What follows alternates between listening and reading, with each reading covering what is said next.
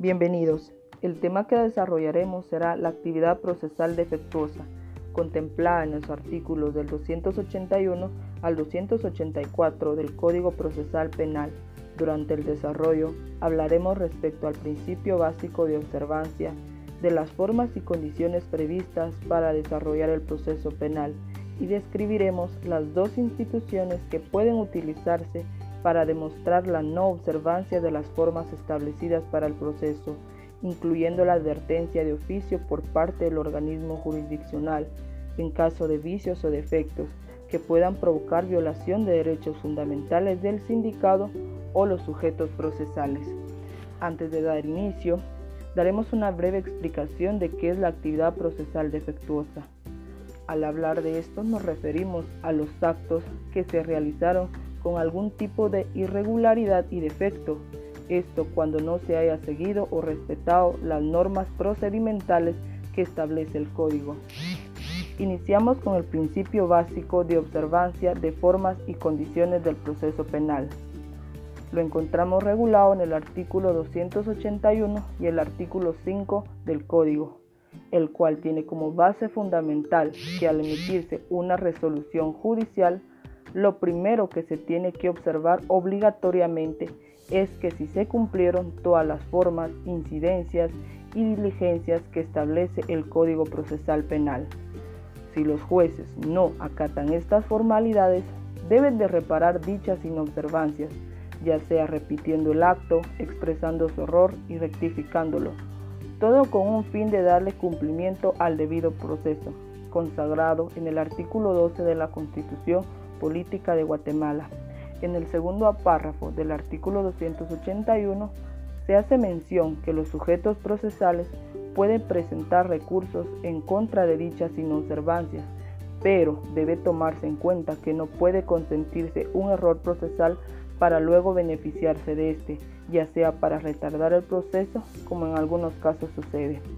Ahora, respecto a los remedios procesales para subsanar la actividad procesal defectuosa, en nuestra legislación existen dos instituciones, también llamadas remedios procesales, para declarar las inobservancias, siendo la primera la protesta, la cual encontramos regulado en el artículo 282 del Código, la cual consiste en que al observarse una actividad procesal defectuosa, el interesado deje asentado su inconformidad por el acto viciado. En caso de que se mantenga pese a la protesta, el juez o tribunal debe rectificar un acto anómalo con el fin de evitar un juicio con procedimiento defectuoso. 2. El reclamo de subsanación.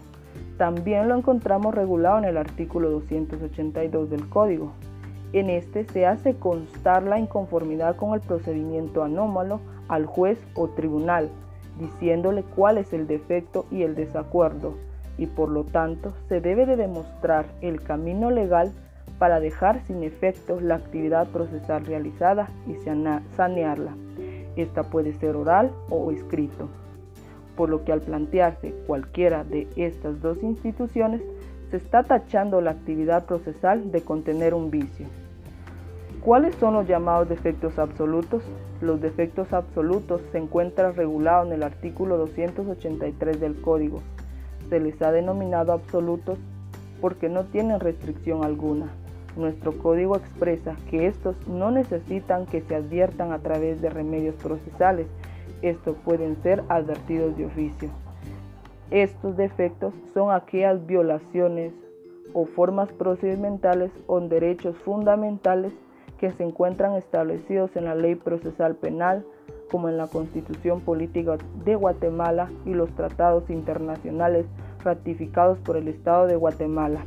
El artículo no establece la nulidad total, sino que pueden ser advertidos dichos defectos de oficio y por ende subsanarlos.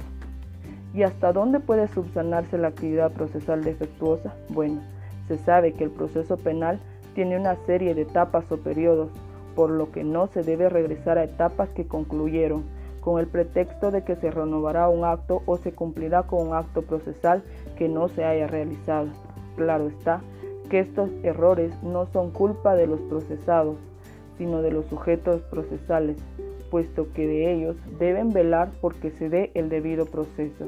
Con esto terminamos el desarrollo del tema la actividad procesal defectuosa.